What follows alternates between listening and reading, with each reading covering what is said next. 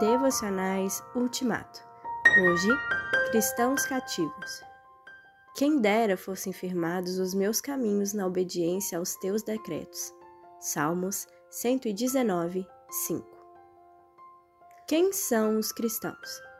Os cristãos são pessoas que reconhecem e vivem sob a autoridade da palavra de Deus. Seus olhos estão no Deus da Bíblia como seu Pai e no Cristo da Bíblia como seu Salvador. Suas consciências, como diz Lutero, são cativas da palavra de Deus, e como salmista, eles desejam pautar suas vidas de acordo com ela. As promessas da Bíblia estão diante deles enquanto oram, e os preceitos em seus corações enquanto fazem suas tarefas diárias. Além disso, os cristãos sabem que a palavra de Deus foi enviada para criar, controlar e para ordenar todas as coisas ao redor deles, e este pensamento é motivo de alegria para eles. Os cristãos são pessoas independentes, porque usam a palavra de Deus como parâmetro pelo qual testam as diversas situações que enfrentam e não farão coisa nenhuma sem terem certeza de que a Bíblia aprova.